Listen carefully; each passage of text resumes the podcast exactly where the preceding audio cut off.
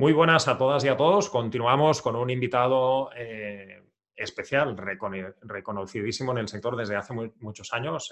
Oscar, eh, yo te sigo desde hace mucho, mucho tiempo porque eres muy conocido en el sector. Gracias por aceptar esta invitación, de, esta invitación para esta entrevista. ¿Qué tal? ¿Cómo estás? Pues fenomenal, Jordi. Nada, para mí es, un placer y, yo también te sigo desde hace tiempo, así que, así que todos contentos. Encantado de estar aquí. Perfecto. Eh, te presento para que nuestra audiencia te, conozca a fondo. Nuestro siguiente invitado es sin duda uno de los grandes referentes del marketing online en el mercado de habla hispana. Oscar Feito a una experiencia profesional, motivación y conocimiento para ser un referente del sector de los negocios digitales. El objetivo de Oscar es ayudar a empresas y emprendedores en el diseño de sus estrategias digitales desde los más diversos recursos, desde sus contenidos gratuitos a cursos de pago, mentorías, formación personalizada y consultoría de marketing digital. Además, Oscar es creador de la Academia de Marketing Online, uno de los podcasts más escuchados sobre negocios digitales, en el que he tenido el placer recientemente de participar y también es autor del libro Mimbres Mentales, un libro de referencia para emprendedores digitales. Completa su labor como experto en marketing digital, como formador y ponente en algunos de los eventos más prestigiosos del sector. Eh, como este. Como este. Gracias por, tus palabras. Cuéntanos, Oscar, eh, con una larga trayectoria en el mundo de los negocios y el marketing digital, háblanos de, tus inicios y de tu perspectiva sobre cómo ha cambiado el sector en los últimos años. Bueno, pues eh, mis, mis, inicios fueron un poco eh, más convencionales. Eh, yo no emprendía por mi cuenta, mis inicios en Internet fueron puramente corporativos, en una empresa que algunos recordarán, que era Terra, en el departamento de comercio electrónico. Por lo tanto, era una empresa convencional, o sea, una empresa grande. Es verdad que era Internet y es verdad que todo eso era muy nuevo. Entonces, mis inicios en Internet fueron ahí. De ahí luego pasé a montar mi propia empresa, que, bueno, ya era una aventura empresarial propia seguíamos en el sector de Internet seguía siendo una empresa convencional en el sentido de que había empleados, eh, pero esta vez, bueno, pues eh, eh, había inversores, había socios, o sea que ya un poco la, la relación con esos eran distintos, aunque, aunque, bueno, era otra forma diferente de trabajar en Internet.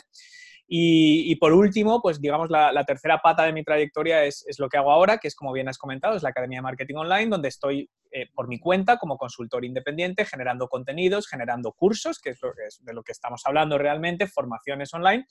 Y, esto es un poquito lo que, de, un plumazo lo que he hecho, ¿no? Digamos que llevo cerca de 20 años involucrado en el sector de, Internet, en los negocios online, en el marketing digital, desde distintas ópticas, ¿no? Empleado para una gran corporación, eh, socio fundador de una startup con inversores, con empleados y ahora pues un poco de forma independiente, con lo cual he pasado por, las distintas fases dentro de lo que es el sector. ¿Cambios que ha habido? Pues, hombre, muchísimos cambios, ¿no? Sobre todo yo creo que hoy en día hay em, muchas más herramientas, hay más canales, hay más especialización, es todo más accesible, ¿no? O sea, antes era... Eh, había, para, para, hacer cualquier cosa había que parchear 27 herramientas que no estaban diseñadas para eso, ¿no? Hoy en día, si quieres hacer un webinar, hay 27 herramientas, si quieres hacer un chatbot, hay 27 herramientas, hay herramientas para automatizar todas las redes sociales, hay herramientas que te hacen imágenes solas. Es decir, yo creo que para mí, eh, con respecto al sector del marketing online en general, lo que ha cambiado es eso, ¿no? Es la inmensa oferta de canales, de herramientas, de metodologías, eh, e, e, eso es, quizás la, principal diferencia, aunque si te digo la verdad, Jordi, los fundamentos no han cambiado tanto. Han cambiado todas estas herramientas y canales que podemos utilizar para presentar nuestra propuesta de valor o hacerla llegar a las personas adecuadas. Todo esto sí ha crecido, ha explotado. pero lo que son los fundamentos, que al final es decir, oye, ¿qué puedo aportar yo y aquí? La base es la misma, ¿no? La base viene a ser la misma. O sea, yo te diría que esos son los principales cambios que he visto. En el sector sobre el que trata este congreso, la formación, en la cual tú tienes también una dilatadísima experiencia y también cursos online, también habrás presenciado cambios y, un crecimiento sustancial. ¿A, qué razones crees que se debe este auge de la, formación online? Bueno, pues yo creo que ha habido, yo creo que al final lo que, el, el cambio principal es que antes la formación online, pues eh, un poco a lo mejor relacionado con lo que te comentaba antes, ¿no? Con el acceso, el difícil acceso a las herramientas, ¿no? El simple hecho de crear una web hace 20 años, pues ya era un coste, ya era una inversión, el hosting, o sea, todo era, era, era mucho más complicado. Ya ni te cuento transmitir, retransmitir vídeo. Y hacerlo en directo. O sea, esto ya necesitabas unas herramientas, recuerdo en su día GoToWebinar, que costaba miles y miles de dólares, ¿no? Y hoy en día cualquier herramienta de webinar que te cuesta 20, 30, 40, 50 dólares al mes. YouTube Live. Yo, utilizo YouTube Live, es, pues ya no pago ni un duro y es lo que me funciona mejor. Justo, entonces yo creo que hay buena parte eh, del auge en la formación online que efectivamente se ha producido se debe fundamentalmente, yo soy economista, entonces yo lo veo todo oferta y demanda, tanto la oferta como la demanda.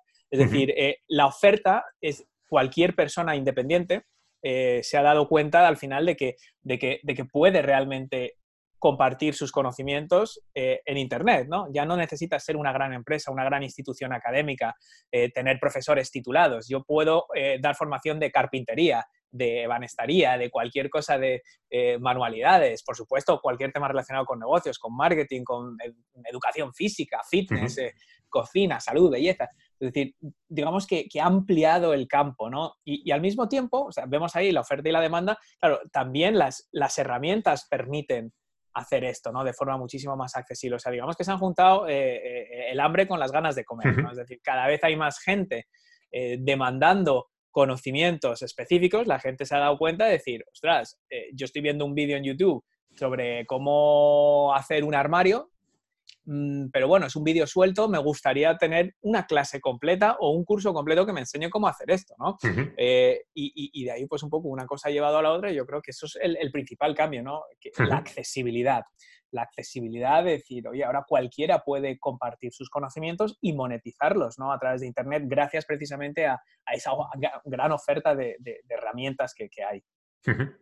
Eh, en tu academia y recursos formativos eh, te llegarán, Oscar, eh, infinidad de alumnos vinculados a, negocios de, formación online. En estos casos, ¿cuáles son las principales inquietudes que, plantean para lanzar este tipo de negocios? Bueno, pues yo creo que mm, yo creo que las inquietudes las podemos dividir en dos partes. Ya ves que otra vez vuelvo como una mente súper cuadriculada y estructurada. Primero tenemos eh, los problemas prácticos, las dudas eh, prácticas, ¿no? De decir, ¿cómo me grabo? Eh, ¿Cómo entrego este contenido?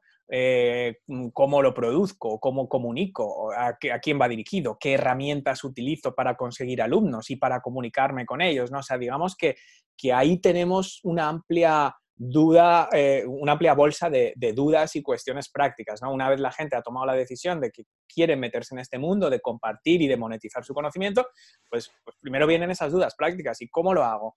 y, qué herramienta uso, ¿no? Eso, eso digamos que es el primer gran saco de, dudas y de, y de, cuestiones, ¿no?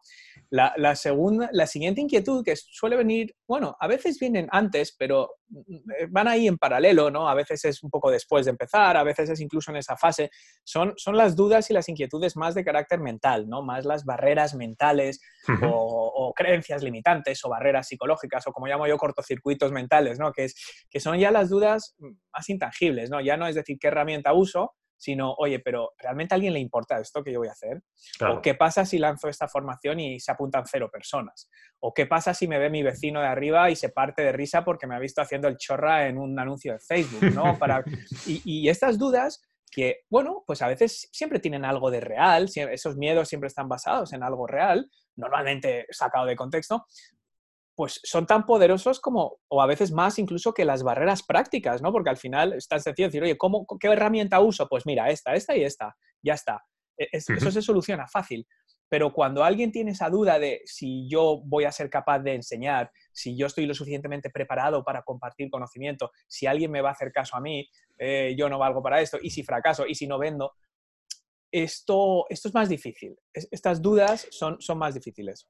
Claro, esto a nivel de mentalidad también se tiene que, reprogramar, porque es una creencia limitante al final que, puede no dejarnos avanzar y que la tenemos que trabajar para, poder, para poder salir y, salir con, fuerza. Eso es.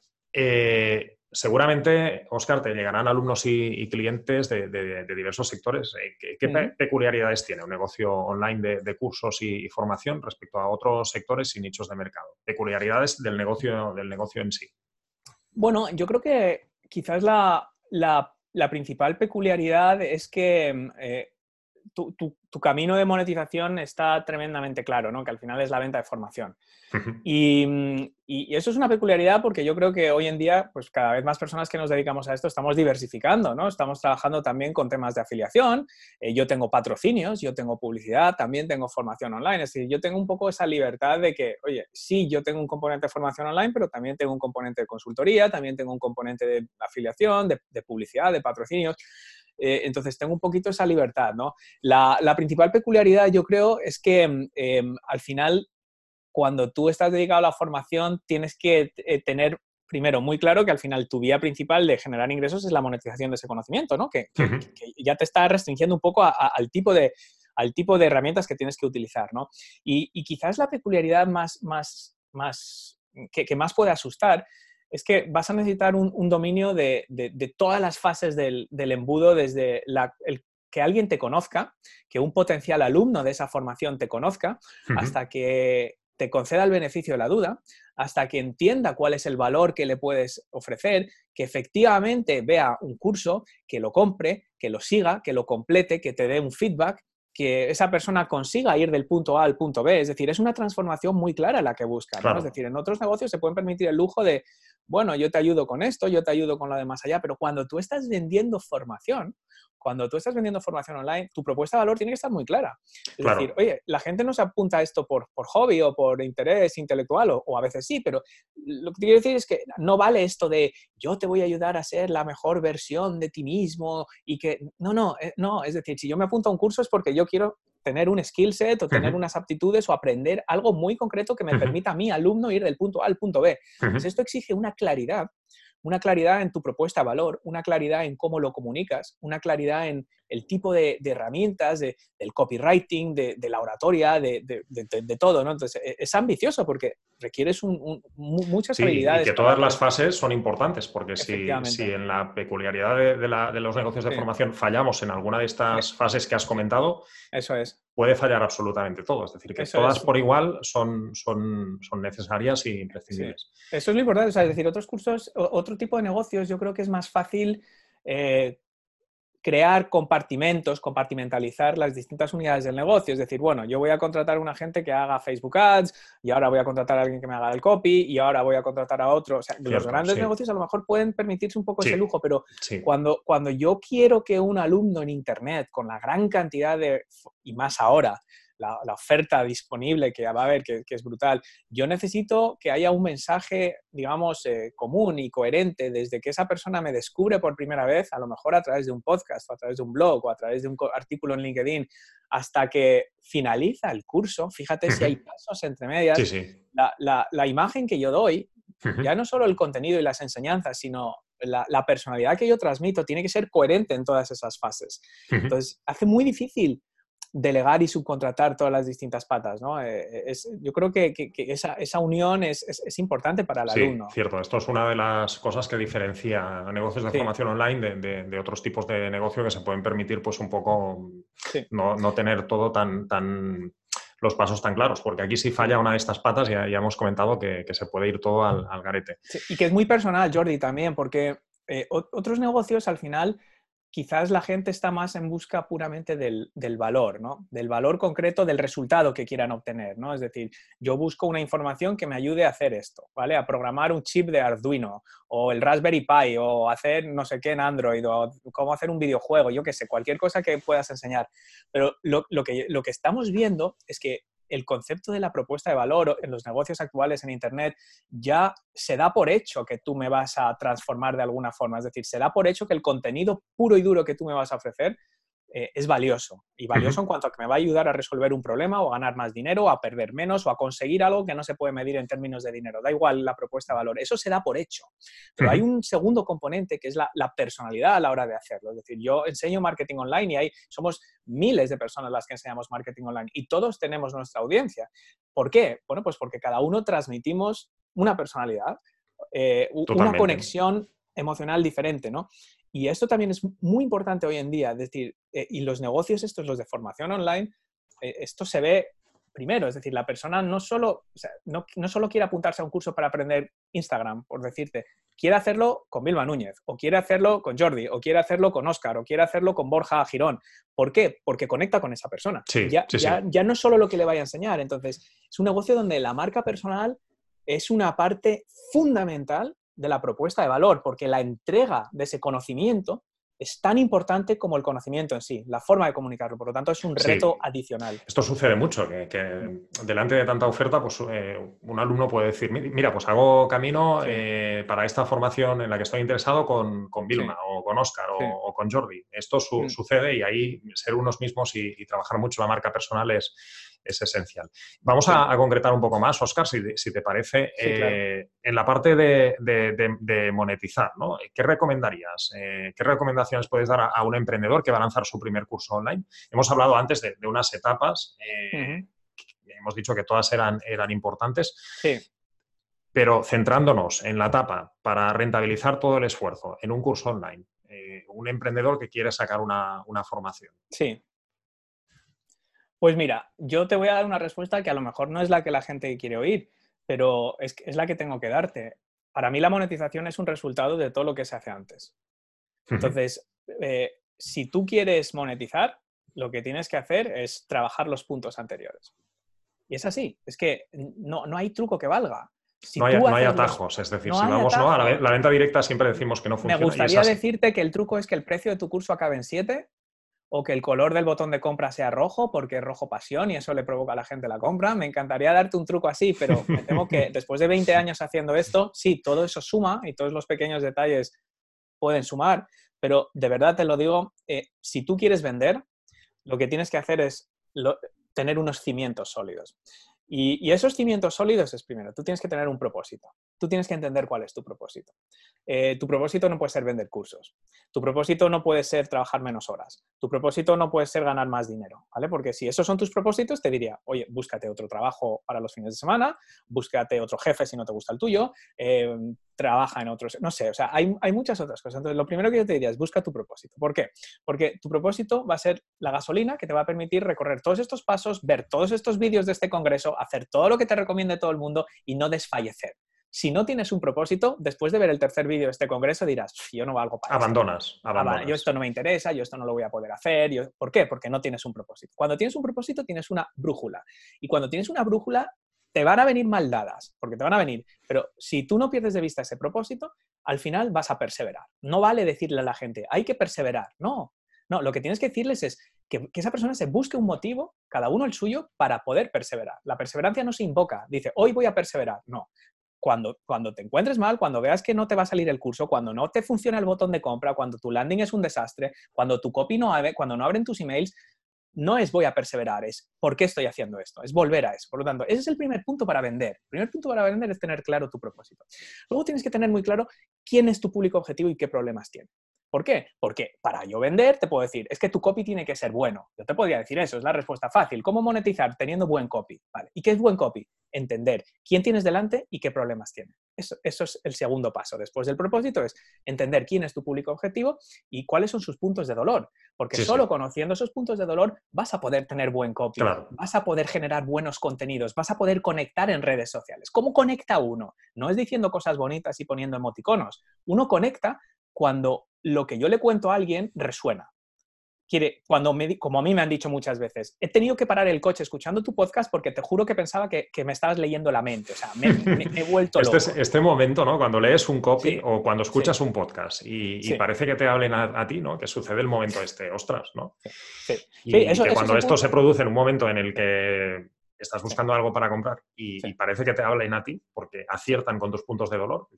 y muchas veces es lo que te activa la decisión de compra, como tú comentabas, ¿no? Los puntos de, dolor. Es, esencial. Que, es que dices, ¿cuál es el truco para monetizar? Eh, ¿Qué, recomendarías para monetizar? Es que yo te estoy diciendo lo, que haces, porque cuando tú sabes eso, eh, simplemente plasmar eh, algo que resuelva eso por supuesto, en tu contenido, pero en tu landing, en tu copy, en tus emails, cuando tú trasladas eso, luego puedes hacer cursos más avanzados, puedes utilizar recursos, por supuesto, pero cuando tú tienes eso bien claro, aunque seas un chapuza escribiendo o haciendo landings o lo que, lo que sea, no vas a ir mal encaminado. El siguiente paso es eh, atraer a las personas adecuadas y, fidelizar a esas personas. Es decir, eh, tú no puedes quedarte sentado, escribir una página, un copy fantástico, hacer toda la investigación y poner una página y quedarte sentado. Hay que ir a buscar a la gente, más hoy en día. Entonces, hay que probar. Hay que probar redes sociales, hay que hacer directos, hay que hacer podcasting, hay que hacer audio, hay que crear contenido escrito para atraer audiencia vía SEO, hay que probar distintas metodologías para atraer una audiencia. Repito, no me estoy andando por las ramas, es que esto es lo que hace que vendas, porque para... Es la, realidad, sí, sí, hay que tomar acción, le das a alguien para vender un curso? Pues vas a necesitar alumnos y, vas a necesitar que sean personas adecuadas y que confíen en ti. Y todo esto lo hacemos a través de, esos contenidos. Entonces, si, tú haces, si tú haces todo esto, eh, vas a vender venderás más, venderás menos, podrás optimizar, podrás hacer tus test A-B, pero realmente esa es la secuencia, porque cuando tú haces eso, la venta es muy fácil, es simplemente una extensión de lo que has venido haciendo hasta ahora. Es decir, si yo te estoy ayudando a ti a hacer webinars y he atraído a personas en LinkedIn que sé que quieren hacer webinars y yo sé que sus puntos de dolor eh, es que no saben hacer una presentación y no saben qué poner y, no, y, les da miedo luego vender en un webinar. Y yo empiezo a hacer, como hice la semana pasada, una formación gratuita y yo empiezo a interactuar con esa gente y les pregunto cuáles son sus puntos de dolor y ta, ta, ta, y les ayudo y les enseño. Y al final le digo a esa persona, oye, por cierto, si quieres mejor hacer esto en un curso, tengo este curso. Ya está, ya he vendido. Pero la venta no es ese último email donde yo le enseño el curso. Yo ahí no tengo, ni, no necesito ni landing, le puedo mandar un formulario de PayPal porque ya he hecho el trabajo de venta. El trabajo de venta viene antes. Claro. Viene antes. Es un poco aportar, ayudar la para respuesta. que después la, venta sea mucho más. me gustaría haberte dicho, Jordi, que yo te digo, oye, pues mira, poniendo un botón cuadrado con, con, cinco píxeles de curvatura en, en el botón, eso es el secreto para vender, pero eh, es un poquito más complicado. En tus formaciones, Oscar, eh, también hablas de, aspectos mentales y emocionales que hemos descubierto al final los mentores que, es parte, ¿no? como, como, comentabas antes, de la perseverancia, el propósito, la, paciencia, la persistencia. ¿no? Hemos visto que en los últimos años que es, algo esencial. Y en tus formaciones hablas mucho de aspectos mentales y emocionales a la hora de consolidar un negocio online. ¿Qué aspectos crees que debemos trabajar a nivel de, mentalidad para consolidar un negocio de cursos online? Hemos, dicho, hemos hablado de propósito, eh, perseverancia, paciencia. Yo creo que eh, eh, al final, mira, eso va por un lado, ¿no? Eso, eso es yo no lo clasificaría de mentalidad. Yo creo que el propósito es un poco la brújula, la gasolina, es el es como en la peli de Iron Man, es lo que lleva dentro, eso es el propósito, lo que hace que todo funcione. Eh, pero luego, cuando yo hablo de mentalidad, me refiero a, miedos, ¿no? Entonces, lo que tiene que hacer, todos tenemos miedos antes de emprender, durante emprender, incluso cuando nos va bien emprender, hay miedos. Hay gente que tiene miedo al dinero, hay gente que tiene miedo a que el dinero les haga peor, que a medida que tienen éxito, pues no pueden atender a todo el mundo. Entonces hay gente que les va a decir, oye, has cambiado, ya antes respondías los emails, ahora no, has cambiado. Pues esto a mucha gente le hunde. Eh, el hecho de ganar dinero a mucha gente le, le, hunde, no le gusta que le critiquen, el miedo a esa crítica. Entonces, yo creo que para, para resumirlo, lo que hay que hacer es eh, identificar estos miedos, ¿no? Identificar qué es lo que me da miedo, ¿no? Me da miedo fracasar, me da miedo no estar a la altura, me da miedo mm, ser peor que alguien o que me comparen. Entonces yo creo que el, eh, cuando hablo de la mentalidad, todos tenemos una mochila emocional, ¿vale? Todos. Y yo llevo 20 años formando emprendedores y no conocido todavía a ninguno que no tenga alguno de estos complejos o creencias de, dudas internas. ¿no? Entonces, lo primero que hay que hacer, yo creo, es, ponerlo encima de la mesa y decir, ¿qué me da miedo?